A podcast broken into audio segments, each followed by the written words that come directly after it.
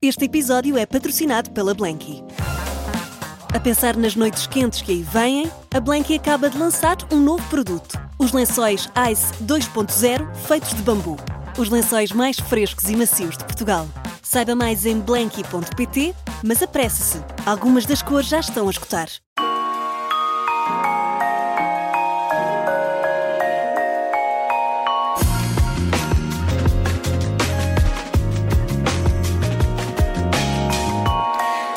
Uma carreira de três décadas na representação, um percurso desde 2006, em que também soma sucessos como diretor artístico, vê sempre o copo meio cheio. É um dos atores mais queridos do público português. Aos 18 anos iniciou a vida profissional como guia-intérprete. Diz que gosta de cantar, mas sem ninguém ouvir. Joga ténis, faz equitação e o resto, obviamente, vamos descobrir. Diogo Infante, hoje em 40 minutos aqui na Rádio Observador. Bem-vindo, muito obrigada, que prazer Obrigado eu pelo convite. ter o Diogo aqui Obrigado, na bem-vindo. Rádio Observador. Aliás, nós nunca nos eh, tínhamos eh, cruzado. A verdade é que o Diogo é um ator bastante querido pelo público português Ahm, e a verdade é que se tem desdobrado ahm, entre papéis, teatro, televisão. Como é que olha para a carreira, Diogo? Ah, não olho. Não olha, não é olho. para- olho. Olho mais para aquilo tudo que ainda me falta fazer ahm, e as coisas que, que tenho em carteira e os projetos que tento desenvolver. Não, não sou nem muito saudosista, nem muito de fazer balanço, a não ser quando sou confrontado com perguntas como essa, ah, ou quando alguém decide honrar-me com uma entrevista ou com uma homenagem, ou seja o que for. Ahm, O que posso dizer é que me sinto bem na minha pele. Estou feliz por ter feito as escolhas que fiz. Acho que o meu. Eu não gosto muito da palavra carreira, mas diria que o meu trajeto. hum, Está, ultrapassou largamente as minhas expectativas quando era miúdo e sonhava em um dia vir a ser ator. Claro que houve altos e baixos, mas todos eles fazem parte do meu crescimento pessoal, humano e artístico. Portanto, sou, acho que sou um homem feliz, eh, equilibrado e, e pronto, e aqui estou. Mas que expectativas é que eram essas? Quando se está a iniciar uma carreira, seja ela em que, em que área for, hum, eu pelo menos perguntei-me se teria longevidade, eh, se teria algum talento suficiente para sobreviver, subsistir, para me afirmar, para encontrar um espaço de reconhecimento. No início, eh, confesso que pensei ir para o estrangeiro. E, e, hum, era caro, era difícil, o mercado era muito agressivo. Ainda tentei, eh, fiz uma, uma breve e efêmera tentativa de ir para Londres, hum, para uma escola, e, e- não consegui. E, portanto, voltei para Portugal, onde rapidamente consegui ocupar um espaço hum, de reconhecimento e, e- de desenvolvimento que me devolveu uma sensação, por um lado, de bem-estar, mas também de valia, de mais-valia. E, portanto, pensei, porque é que eu hei de ir para, para o estrangeiro ser apenas mais um em mil, quando, se calhar, aqui eu te- posso rapidamente encontrar um espaço que me dê essa, essa, essa zona de liberdade de ação. E foi o que fiz e não estou nada arrependido. Muitas pessoas me perguntam, ah, mas porquê é que não foi para o estrangeiro? Nunca pensou? Eu pensei, quando tinha vinte e poucos anos, mas depois rapidamente deixei de pensar, porque me sinto muito reconhecido no meu país. Sinto que pude desenvolver um trabalho que, se calhar, muito dificilmente poderia ter feito lá fora.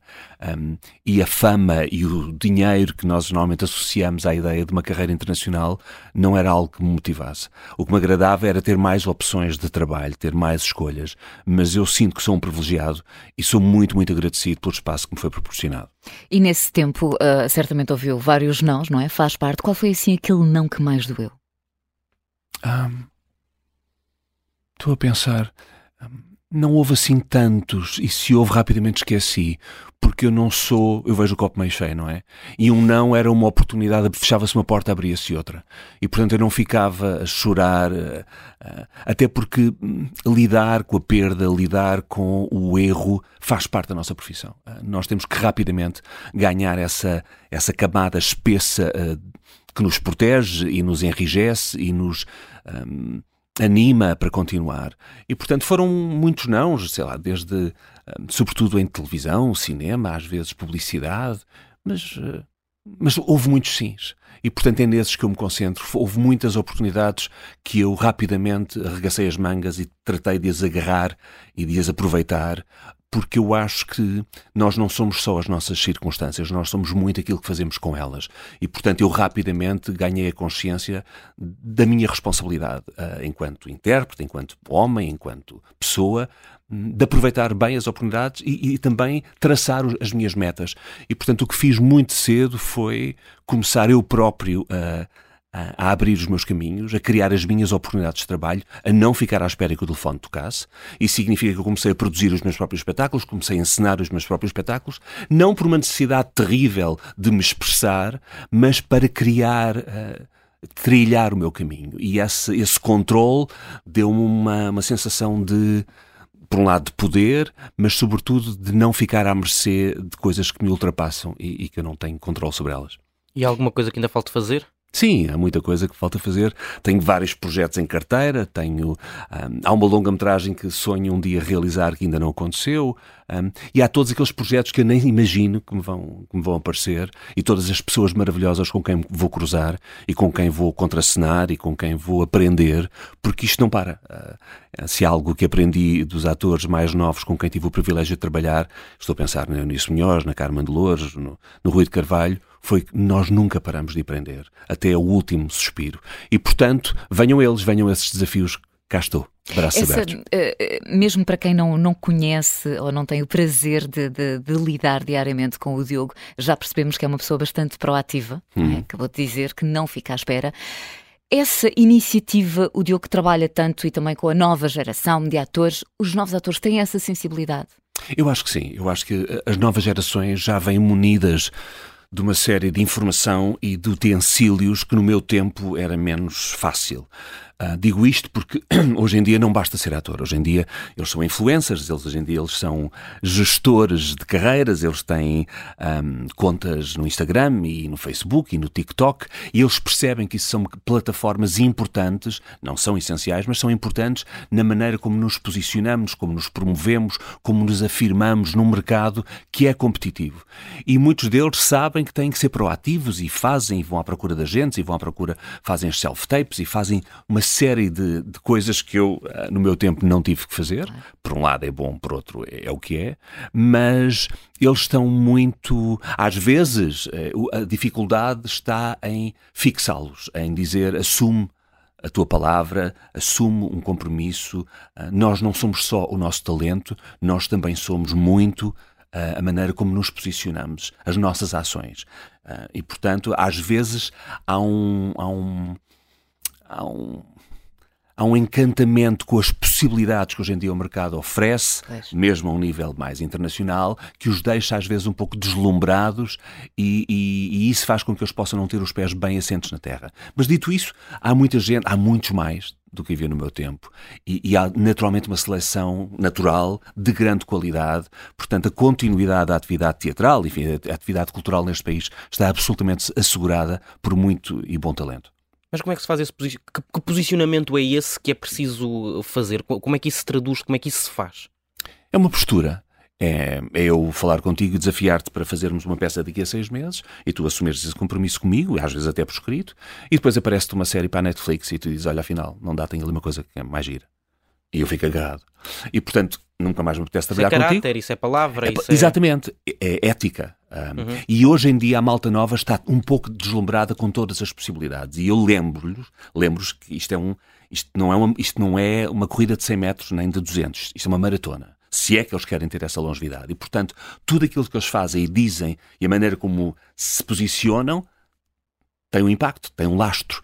Um, e eu há pessoas, depois deixo-me apetecer trabalhar com elas porque não confio nelas porque rapidamente podem virar a boneca e vão para alguém que lhes ofereça mais ou melhor. E isso é perigoso. Um, mas os isso é mais. É, frequente? é, é bastante. Na Malta Nova é.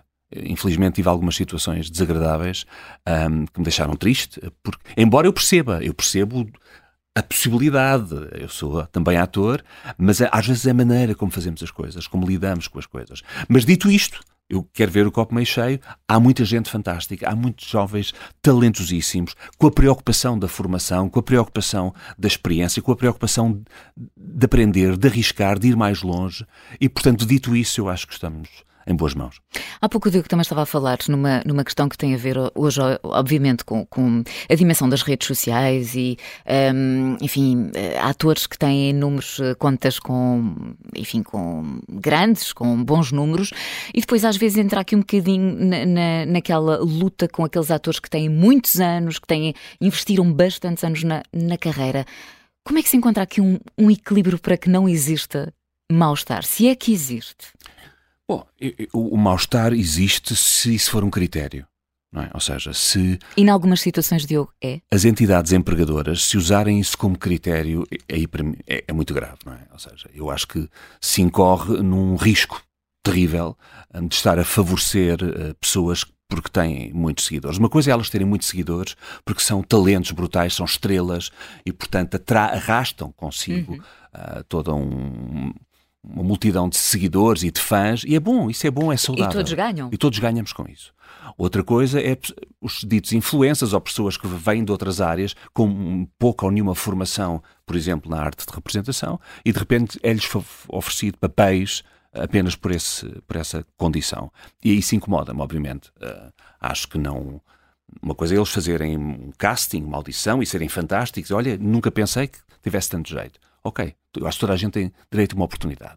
Mas dito isto, eu não creio que isto seja uma bitola uh, prioritária, uh, pelo menos nos meios em que me movo. Uhum. Jamais me passaria pela cabeça escolher um ator porque ele tem 600 mil seguidores. Em primeiro lugar, ele tem que ser bom, tem que ser competente, tem que servir a personagem, tem que servir a história, tem que fazer sentido no coletivo e depois, se ele traz consigo esse, esse pacote, fantástico, ainda bem, vamos tirar benefício disso, uh, mas não, não acho que ainda estejamos nesse ponto de ser realmente preocupante. O meio não é tão grande assim e, e, e as pessoas não são tontas, espero eu.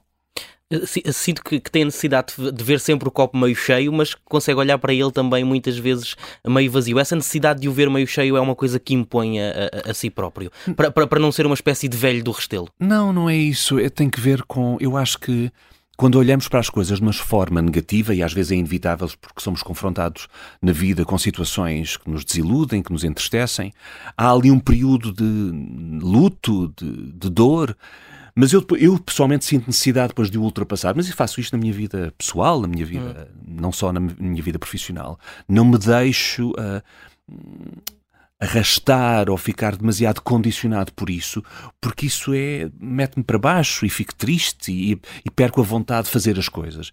E uma das, eh, uma das coisas que eu acho mais importante na minha área, e imagino que na vossa também, é o prazer. É o prazer com que fazemos. Imaginem o que é vocês virem para aqui super chateados, alguém vos disse uma coisa desagradável.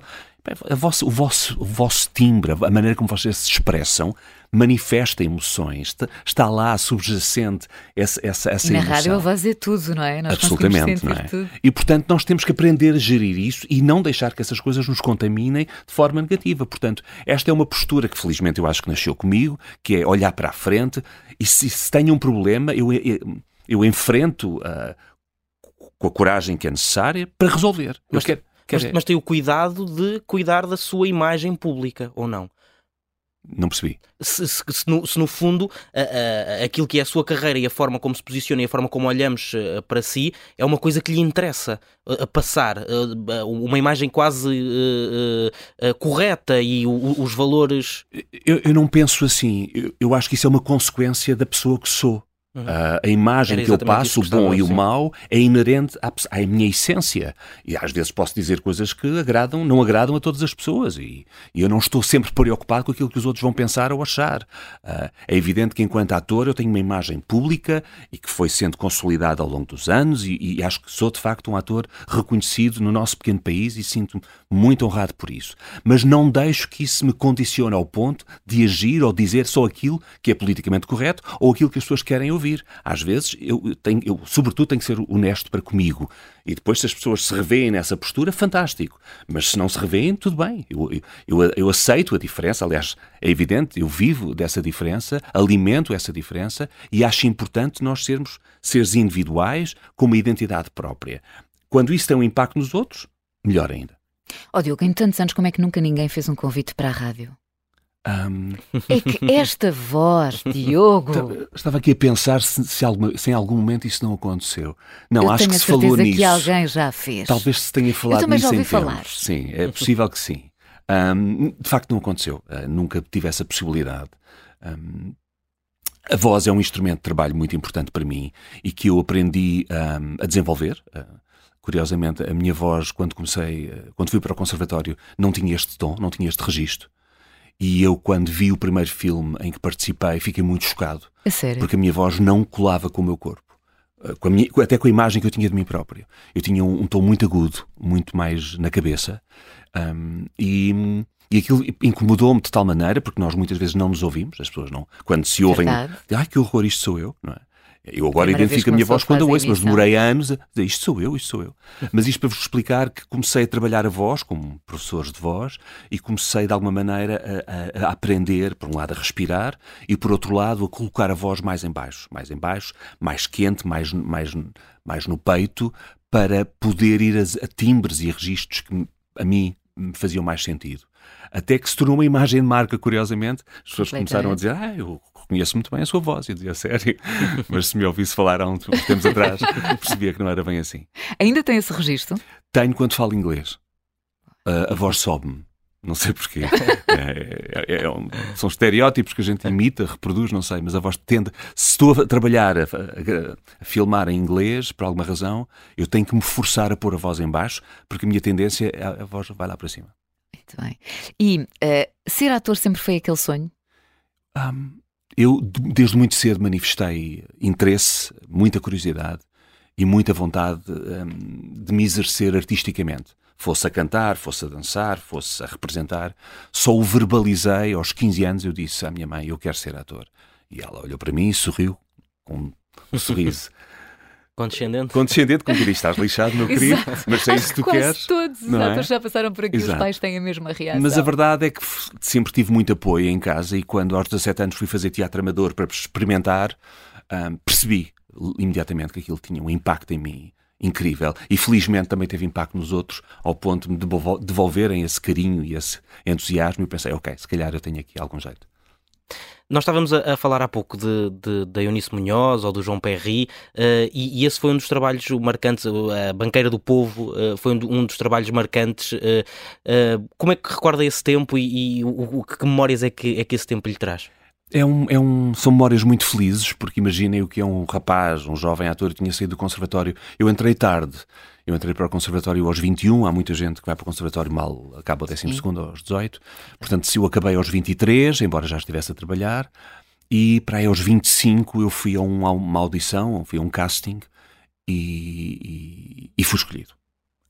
Eu já tinha ouvido falar no Walter Avancini, que era o realizador da Gabriela Cravo e Canela, e eu sabia que havia um elenco absolutamente notável dos melhores atores neste país. A Eunice, uh, o Raul Nada, Carmen Dolores, o João Perry, a Alexandra. É Curado Ribeiro. Uh, enfim, é, o Curado Ribeiro, eram muitos, eram muitos. E quando eu fui escolhido e percebi que ia fazer de sobrinho da Eunice, ia contracenar diretamente com ela, fiquei absolutamente extasiado e feliz, porque eu sabia que era uma oportunidade única de trabalhar com os melhores. Um, nem era tanta questão da visibilidade que isso me iria trazer, que eu nem, nem tinha bem noção do que isso representava. Mas de facto foi incrível, aí em particular com a Eunice, com a Alexandra, com o João, mas em, muito em particular com a Eunice, nasceu uma cumplicidade muito profunda que se transformou rapidamente numa amizade que transbordou os estúdios uhum. da novela e que durou a vida toda até, até ela falecer, aliás, ainda hoje dura.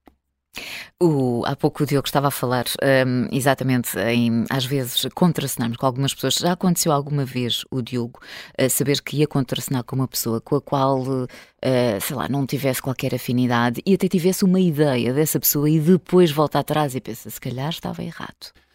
Sim, um, e, e, também já me aconteceu o inverso. Pronto. Pessoas dizerem-me, ah, tu afinal És, és um gajo porreiro, isso, desculpa. É sério? Ai, mas isso é impossível. Alguém acha que não, o Diogo não eu, é? Eu às vezes sou reservado. Uh, eu sou sempre, acho que sou uma pessoa bem educada, mas às vezes sou, sou tímido, sou reservado, não sou muito efusivo. Um, e quando chego a um espaço que não conheço bem, tendo a ficar um pouco quieto, okay. a avaliar, até a ganhar confiança. Eu não tenho muito jeito para conversa fiada, não tenho muito jeito para socializar com pessoas que não conheço ou colegas, para o caso. Hoje estou um bocadinho melhor, mas há 20 anos atrás eu ficava mesmo atrapalhado. E isso passava, emanava uma imagem, uma energia às vezes não muito simpático. E as pessoas, ah, ele é um bocadinho cagão, é um bocadinho. Pronto, e depois cria-se essas, essas imagens pré-feitas, e quando finalmente se cruzas com pessoas, elas dizem: Bem, tu afinal és um gajo porreiro, isso olha, ainda bem que achas. Um, mas eu esforço-me para que isso hoje em dia não aconteça, porque hoje, sendo um ator já mais velho, obviamente, quando estou a trabalhar com pessoas, sobretudo mais novas, que ficam um bocadinho intimidadas, eu tenho noção uh, do impacto que posso ter nos outros e, portanto, tenho preocupação em abrir esse canal e dizer estás bem, estás porreiro, não fiques nervoso. E... Mas também já me aconteceu o inverso, ter uma expectativa ou uma imagem de uma pessoa muito positiva e sair de lá a pensar, uhum. bem. Ou o contrário, uh, mas, uh, mas é tudo bom. Eu não vou perguntar nomes, mas também me senti intimidada com a presença do Diogo. O Diogo entrou e a pessoa fica tipo: oh, minha nossa, isto é muita é, responsabilidade. É, é, é, é muita responsabilidade. Uma hipótese internacional que esteve quase, quase para acontecer. Sim, há, há, uns anos atrás houve, surgiu uma hipótese de participar numa série da Netflix, mas uh, a verdade é que neste momento é muito complicado eu sair de Portugal porque eu tenho vários compromissos. Tenho um, um vínculo com um canal de televisão, uh, do qual sou um ator residente, sou diretor artístico do Teatro da Trindade e, portanto, todos esses compromissos que me ocupam e preenchem muito do meu tempo deixam-me pouco espaço para eu poder sonhar com voos lá fora, embora pudesse ser muito agradável. Já tenho feito algumas participações em filmes uh, estrangeiros, mas neste momento confesso que não é uma prioridade, até porque eu tornei-me um pouco mais comodista. Gosto muito do meu espaço, gosto muito das minhas dinâmicas, montar família. a cavalo, jogar ténis, a família, e portanto a ideia de repente ir um mês ou dois para o estrangeiro não é assim uma coisa que me atraia muito, confesso. Um, embora, se tivesse essa disponibilidade, não deixaria de o fazer mas neste momento não me parece que seja algo que seja viável. Esse comodismo é uma das vantagens da carreira que conseguiu construir? É, é, é, é, ter opções, é poder fazer escolhas, é, é, sentir que controlo de alguma forma o meu trajeto, o meu rumo. Uh, posso dizer que não, posso dizer que sim, posso dizer talvez. Uh, esta, esta responsabilidade que tenho de ser diretor artístico de um teatro, e já vou na terceira, no terceiro desafio, um, é algo que me preenche muitíssimo, não só do ponto de vista do tempo, mas do ponto de vista da minha criatividade, porque para além de ter a possibilidade de ensinar textos que quero e gosto e até de os interpretar, posso lançar reptos ao meio artístico, lançar reptos a outros encenadores, a outros criadores e com eles encontrar soluções que sejam interessantes, atuais, pertinentes, estimulantes. Um, e a verdade é que tem corrido tão bem que eu prezo muito esse espaço e não estou disposto a abdicar dele assim, de pé para a mão. E o que é que é mais desafiador, ensinar ou protagonizar? Ensinar. Ensinar é comandar um barco em todas as suas vertentes. É preciso ter uma visão clara daquilo que se quer, um, delinear um caminho e depois deixar que todos os outros criativos possam contribuir de forma pertinente e, e interessante para esse projeto. Adoro poder ter essa dinâmica em, em, equipa. Tenho, aliás, este ano vou fazer várias encenações, tenho vários projetos em carteira que já estou a desenvolver. Um, como, como ator, é, é, obviamente muito estimulante ser eh, protagonista, às vezes leva-se a peça às costas, mas é, é uma responsabilidade mais uh, concentrada na personagem e, portanto, eu posso me abstrair, quando isso acontece, posso me abstrair do resto. Um, gosto muito das duas coisas, ambas me preenchem, um, mas para já este ano vou estar muito empenhado nas peças que vou dirigir com atores absolutamente maravilhosos. E, e a televisão? o pátio da fama, as canções da nossa vida, quem quer ser milionário, cuidado com a língua. Uh, é um percurso também na, na apresentação, Sim. digamos assim. Um, o, o, que é que isto também significa e, e, qual é que é a importância destes qual é, qual é que foi a importância destes projetos? Eu acho que um, um, ator, um ator, e é aquilo que eu sou quando alguém me apresenta a alguém que não me conhece, diz, oh, sou Diogo, sou ator. Eu não digo sou encenador, sou apresentador, digo sou ator. Tudo o resto é, são declinações, derivações desta essência. E um ator é, por, é, por essência, um comunicador. E, portanto, quando ele se expressa e comunica bem, ele tem essa capacidade de fazer essas coisas todas. Uh, essa vertente da minha profissão, da minha carreira, como vocês lhe chamam, é, é divertida, não é a minha preferida. Não é onde eu me sinto mais à vontade. Porque eu não tenho um personagem quando estou a apresentar. E fico sempre ligeiramente desconfortável. É mais difícil fazer de Diogo Infante. É, é, não gosto tanto. Fico mais exposto e fico sem jeito. E, e já, já lembro-me, a minha, a minha amiga Catarina Furtado, que é uma apresentadora brilhante, quando co-apresenta alguma coisa com ela, ela ri-se muito porque eu fico muito nervoso. Ela diz, mas porquê ficas nervoso? Porque não estás a perceber, não tenho uma personagem. Ou invento um alter ego não é? Eh, porque ela é, nela é tudo muito natural. Em mim a coisa fica sempre um bocadinho tensa, não é a minha praia. Mas faço, eh, tenho que me preparar bem, mas não é onde eu me sinto mais Portanto, realizado. se hoje surgisse uma hipótese, claramente seria um não. Depende, depende, não digo que não, depende do projeto, depende das condições, depende do, do que isso representasse para mim. Uh, já o fiz e poderei voltar a fazer. Talvez o Cuidado com a Língua tenha sido o programa onde eu, que eu apresentei, com o qual mais me identifiquei. Mas aí tinha uma personagem, mais ou menos, Era não é? mais ou Sim. menos, era uma zona do Diogo, uma Uhum. zona ali mais divertida, meio tonta, fazia muitas perguntas e eu disse, olha, eu não, eu não sou especialista, portanto não me ponham a, a dar soluções. E então criou-se um formato onde eu levantava as questões E a Flor e respondia. a Flor respondia. a verdade é que foram 12 anos a fazer Pois, o programa. Fizemos 13 séries. Portanto, é, é- foi, foi muito tempo, foi muito, acho que é um programa muito importante, continua a passar em algumas plataformas, ah, porque a nossa língua de facto é muito rica e é E há seria um e há bom formato mistérios. para voltar. Imagino que sim, ah, teria que ser revi- revi- revisitado de alguma forma, Sim. mas sim, foi- teve muito sucesso. Há, há uns tempos, eh, um estudo revelou, e não é preciso recuarmos assim tanto, porque quase todos os anos temos estes estudos que cerca de 61% dos portugueses, por exemplo, não leram um livro no último ano. Um, o Diogo tem um filho que leva ao teatro. A minha questão é como é que se deve puxar os jovens para a cultura? Para a cultura, e quando eu faço cultura, quando eu falo em cultura, é o teatro, um, o ler o livro, a poesia. Eu acho que hum, as pessoas que têm a possibilidade de os colocar numa situação ah, de consumir cultura, seja na escolha de um filme, de uma peça de teatro, de um livro, devem ter cuidado nas escolhas que fazem, porque o que eu sinto é que uma má experiência pode ser traumatizante. Ou seja, levar alguém a uma peça de teatro e é uma seca, não me tragas para isto, nunca mais cá venho, não é? Pois. ou um livro, que- um calhamaço e depois não percebi nada. Ou seja, eu acho que devemos começar por incutir esses códigos de forma ah, hum, crescente, interessante, pensada, no fundo, educada. Há que educar, há que educar o, o gesto, há que educar o gosto, há que educar o hábito e depois isso fica intrínseco, passa a ser uma necessidade, como temos necessidade de outras coisas. Hoje preciso de sair, tenho que ir ver o mar, preciso de beber água, preciso de ir ver uma peça de teatro, preciso de ver um filme. Pá, tenho que ler um livro. Porque faz parte de mim. E isso incute-se. Incute-se, obviamente, quanto mais cedo, melhor. Hum, e foi isso que procurei fazer com o meu filho. Portanto, escolhi bem as peças que eu levei. Lembro-me que uma vez fomos a Londres e, e felizmente tenho essa possibilidade e, e vou ver muito teatro. E ele uma vez foi comigo e eu queria muito ver um, um Shakespeare que já tinha visto, eh, mas era com o Ian McKellen, um ator que muito admiro, e era o Rei Lear.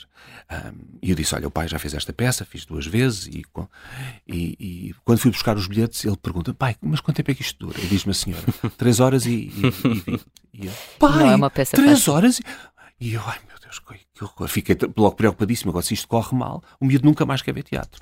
E então, no período, houve ali uma hora antes do espetáculo começar, fomos comer qualquer coisa, eu disse: Olha, vou-te contar só a história. Porque era em inglês, não é? Claro, Shakespeare. E então fiz-lhe um resumo, contei-lhe a trama, o que é que estava em jogo. E ele assistiu à peça, para além da peça ser fantástica e eles serem todos muito bons. Quando saímos, eu disse: Então, o que é que achaste do tempo? Ah, nem me apercebi. Olha, nem me apercebi que era. E portanto, ele teve entretido e conseguiu acompanhar aquilo, e, e foi uma experiência que ele eh, ainda hoje fala disso. Ahm, mas eu fiquei ali um bocadinho aflito. Portanto, eu acho que temos de ter algum cuidado quando expomos às pessoas à cultura para que seja uma experiência feliz e, e, e dê vontade de voltar. Mas é um trabalho que começa em casa e que também, também a escola também tem um papel importante. Necessariamente. Mas que começa em mas, casa. mas eu acho que as nossas escolas e o nosso sistema e o nosso programa escolar não está suficientemente sensibilizado ah, ou não tem capacidades, talvez até financeiras, para estimular nos miúdos esse consumo. É verdade que há muitos professores de português e de história e de filosofia que se preocupam e criam dinâmicas, mas muitas vezes são iniciativas quase individuais. Sim, sim, sim. próprios- os próprios agrupa- agrupamentos não se organizam suficientemente. Às vezes até um esforço dos professores. De todos, exatamente. É porque implica um custo, é- mas quando corre bem, vale muito a pena. Nós tivemos ah, muito recentemente um espetáculo em cena no Trindade, o Diário de Anne Frank. Sim, sim. Ah, O meu filho agora tem 10 anos, pediu-me para ler o livro. Foi uma das prendas de, de Natal. e, e é fundamental. E, e- e a adesão que, obviamente, eh, os alunos e os professores tiveram ao espetáculo foi. eh, Bom, era expectável, porque o livro faz parte do programa do Plano Nacional Sim. de Leitura. Mas foi incrível e nós estávamos muito preocupados porque nós não fazíamos sessões para escolas, fazia, os alunos vinham à, à sessão normal, chegámos a ter 100, 200 alunos eh, na sala de, de teatro e passado aquele burburinho inicial e aquelas convulsões que os miúdos sempre têm, a maior parte das vezes o comportamento deles era absolutamente exemplar. Eles mergulhavam na história e saíam de lá profundamente perturbados e, e, e, e o espetáculo tinha um impacto neles, porque trata-se por cima de uma história verídica, de uma miúda de 13 anos com a qual eles se podem identificar, um, estando nós a viver o que estamos a viver, uma guerra há meses, e portanto todo esse discurso acaba por ter um impacto que eu espero dure para a vida.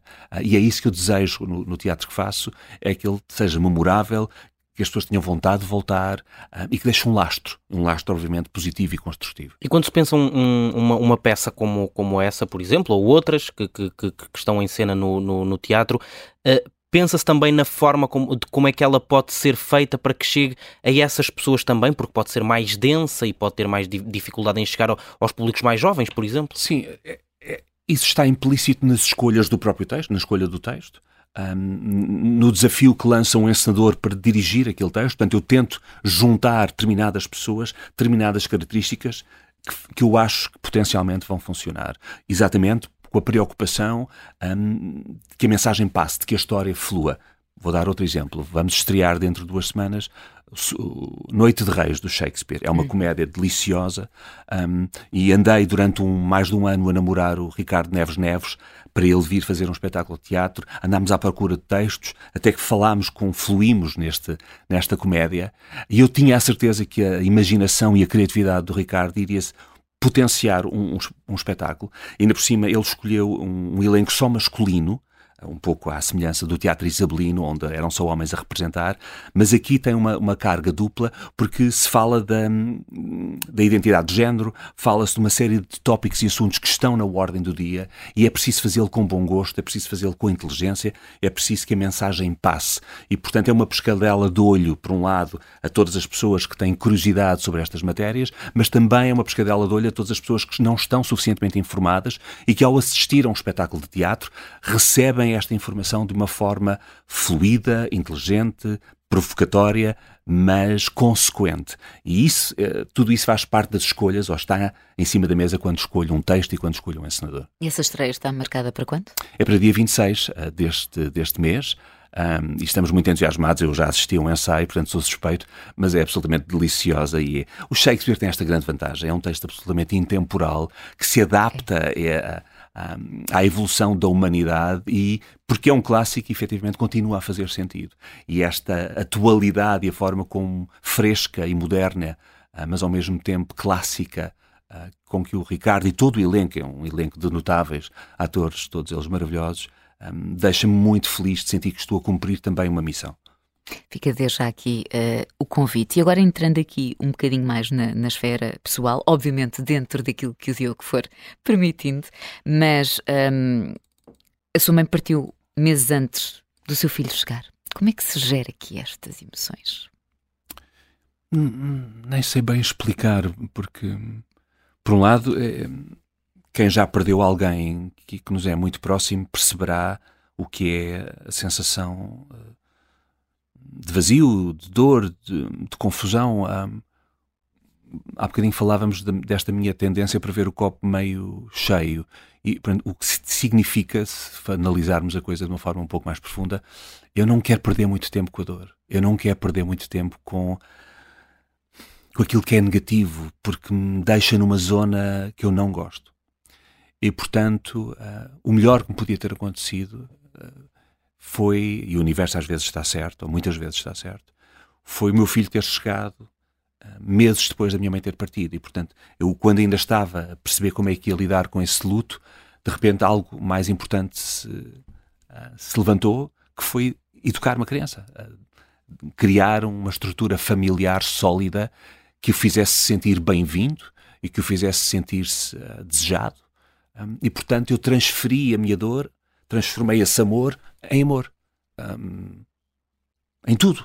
O meu dia passou a ser pensado em função desta criança que vem frágil, vem carente. Imagine-se o que é ser um ser de 6, 7 anos que vai para um admirável mundo novo de pessoas que ele não conhece.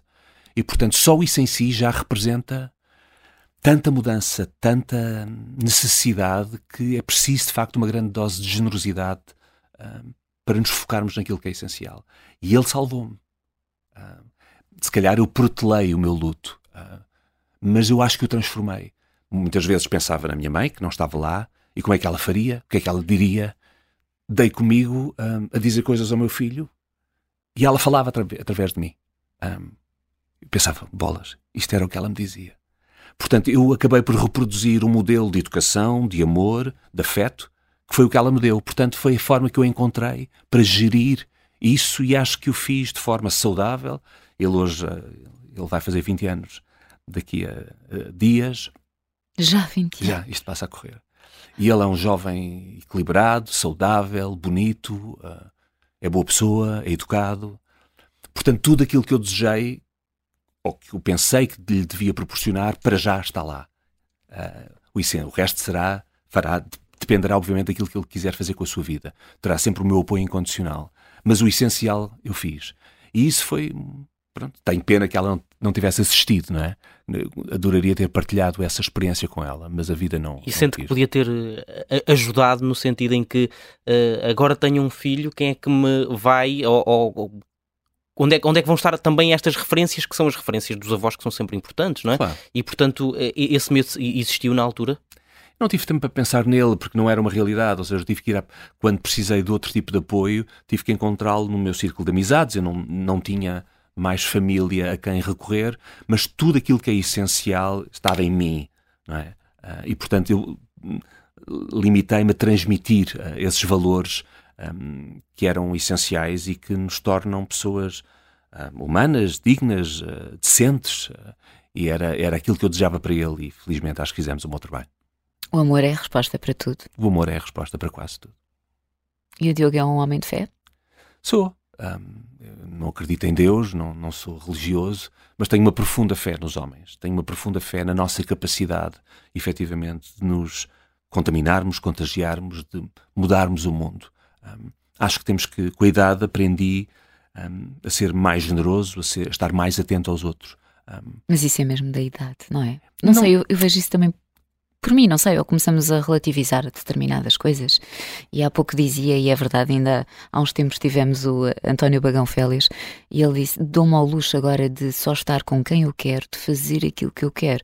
E a verdade é que a partir de uma certa idade, nós começamos cada vez mais a, traçar esses limites do que é que fazemos, o que é que não fazemos. Mas é, natural, é natural, não é? Porque acabamos por fazer uma gestão do tempo que nos resta e o que é que queremos fazer com esse tempo. E pessoas que refletem sobre isso que de alguma maneira olham para a vida e olham para a sua vida, delineam e hum, traçam metas e, e essa, essa gestão emocional do tempo, da vida é, é fundamental. Mas eu, ainda assim, eu acho que é possível incutir uh, nas pessoas mais novas essa, esse cuidado, o cuidado com o outro. Eu fiz isso com o Felipe. Uh, e ele, eu sinto que ele é um ser muito cuidadoso, atento a alguém que está ao lado, que está aflito. Ele vai lá, ele ajuda, ele preocupa-se, ele ouve. Uh, e, portanto, eu acho que não é preciso atingir uma, uma, faixa etária para acharmos que finalmente temos tempo para os outros. É algo que a sociedade em conjunto, e eu acho que a cultura e a arte e o teatro que faço, procura promover isso. Uma reflexão interior, pessoal, sobre a comunidade, sobre o indivíduo e de que forma é que podemos melhorar, o que é que podemos fazer e aprender com os nossos erros, não é? Quando eu programo o Diário de Anne Frank, eu tenho esperança, que, tenho esperança que a malta mais nova, que os mais velhos se lembrem, mas que a malta mais nova perceba que isto é cíclico, que isto aconteceu, isto não é ficção, isto é verdade. O genocídio é verdade. A capacidade que as pessoas têm de fazer mal às outras é verdade. E se, se eles de alguma maneira se inteirarem e absorverem estes princípios, pode ser que num momento da vida em que tenham uh, o poder de decidir algo verdadeiramente importante, eles façam a diferença. E é esse lastro, que eu, essa semente que eu de alguma forma espero deixar no meu pequeno contributo. Um, e é a responsabilidade que eu assumo enquanto homem, enquanto pai, enquanto artista. E eu acho que se todos nós estivermos mais alerta, mais conscientes dessa responsabilidade, que é todos nós, talvez efetivamente consigamos fazer a diferença. E como é que se mantém uma relação de 30 anos? Com muita paciência, muita, muita não é fácil, ah, porque, como sabemos, as pessoas nem sempre estão em sintonia. Ah, o crescimento profissional, humano, é, é, uns casos é mais rápido, depois desenvolvemos, temos tendência para desenvolver características que nos são uh, peculiares e, elas agudizam. E, portanto, a paciência é uma boa palavra, porque é, no fundo, ter a paciência de respeitar o outro, de aceitar que o outro é diferente de nós e aceitar que essa diferença também é importante para nós e nos faz falta e nos ajuda a complementar, a compensar. Um, acho que é uma coisa que se constrói. Hoje em dia vivemos numa sociedade de consumo rápido. Uh, não só os objetos, mas os afetos também, não é? Estamos sempre a medir, não, aquele é mais amigo que este, aquele pode me dar mais coisas que este, eu quero é aquele. Andamos, escolhemos amantes hum, online, ou seja, é tudo por catálogo e é o mais rápido e as pessoas têm pouco, não têm paciência para investir. E se querem uma relação a longo prazo, têm que perceber que vão ter que passar por dificuldades, por momentos menos bonitos, um, mas o resultado, do meu ponto de vista e da minha experiência, vale a pena. Claro que se as pessoas estão em sofrimento e, e, e, se estão a viver uma mentira, bom, então também há que assumir isso e mais vale cada um ir para o seu lado e, fazer, e refazer a sua vida. Mas do meu ponto de vista, um, acho que tudo aquilo que vivi me trouxe, contribuiu para estar aqui hoje convosco, com tudo aquilo que sou e tudo aquilo que trago comigo. Um, e esse, essa relação é uma espécie de uma espinha dorsal uh, na minha existência. Um, tem que ver com a pessoa que sou, mas também tem a ver com o ator uh, que me tornei. E quando é que nasceu essa paixão pelo ténis? Sempre existiu, eu acho. Uh, da mesma forma que sempre tive pelos cavalos. Eu sentia um enorme fascínio por estas duas atividades físicas. O Diogo fez competição e tudo. E faço. Ainda faz? Agora estou um bocadinho em pausa, mas sou federado e, e faço. Mas um, eu não tinha possibilidades financeiras em, em criança de exercer nem uma nem outra. Eh, eu vivia na altura no Algarve e aulas de ténis eram, ténis era uma coisa cara, montar, montar a cavalo era caríssimo Aliás. e, portanto, so, no fundo, só iniciei essas duas atividades de forma mais empenhada e, quero dizer, com regularidade e com treino e com, como depois eu, um bocadinho obsessivo como eu sou, um, já muito perto dos 40. Aos 30 e muitos, comecei a ter aulas de cavalos, depois comecei a ter aulas de ténis e hoje, a menos que a minha vida profissional não me permita, eu monto três vezes, hoje de manhã já estive a montar, monto três vezes por semana e jogo três vezes de ténis por semana. Pelo menos. Isso é que era também um gosto que o Diogo tinha, eh, que o Filipe também seguisse, não é? Mas nada, nada. Nada. Não, ele, ele seguiu o seu caminho e é assim que tem que ser. Eu tentei expô-lo várias tudo isto. Mas isto leva-nos um bocadinho àquilo que o Diogo estava a dizer, que é verdade. Nós expomos, mas também às vezes precisamos de ouvir. Claro. E se for não, é respeitar não, e está tudo absolutamente, bem. Absolutamente, absolutamente. Um, ele hoje é, é, um atleta federado, ele joga rugby no Kedul um, e é ainda ontem teve jogo e estava todo contente e veio todo partido com o joelho deitado ao chão, mas ele aquilo faz-lhe muito bem porque hum, o ocupa, lhe dá uma disciplina, lhe dá método, dá-lhe um espírito de coletivo, de equipa. De equipa. Um, ele é muito focado nas suas metas, na sua, na sua alimentação, no exercício físico um, e, portanto, eu gosto disso e gosto de o ver muito empenhado. Eu não sei se ele vai ser atleta profissional ou não, não, não creio, mas em todo o caso é bom que ele adquira essa disciplina que o desporto nos dá, um, mais até do que o espírito competitivo. E que no fundo são ferramentas que depois nós levamos para a vida. Para é tudo. Verdade.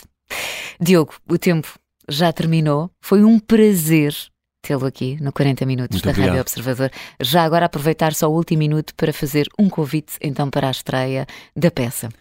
Bom, o convite hum, fica aqui em aberto. A partir já do dia 26 de janeiro estreia A Noite de Reis. O espetáculo vai estar em cena dois meses e é, acreditem, uma, uma comédia deliciosa. Tem vários atores notáveis, o Adriano Luz, o Felipe Vargas, o Marco Delgado, enfim, só para nomear o Luís Aleluia. São muitos e bons um, e é uma noite seguramente bem passada. Muito bem. Diogo, felicidades Obrigado. E encontramos-nos no teatro, se não Obrigado. for antes. Diogo Infante, em 40 minutos, Obrigado. na Rádio Observador.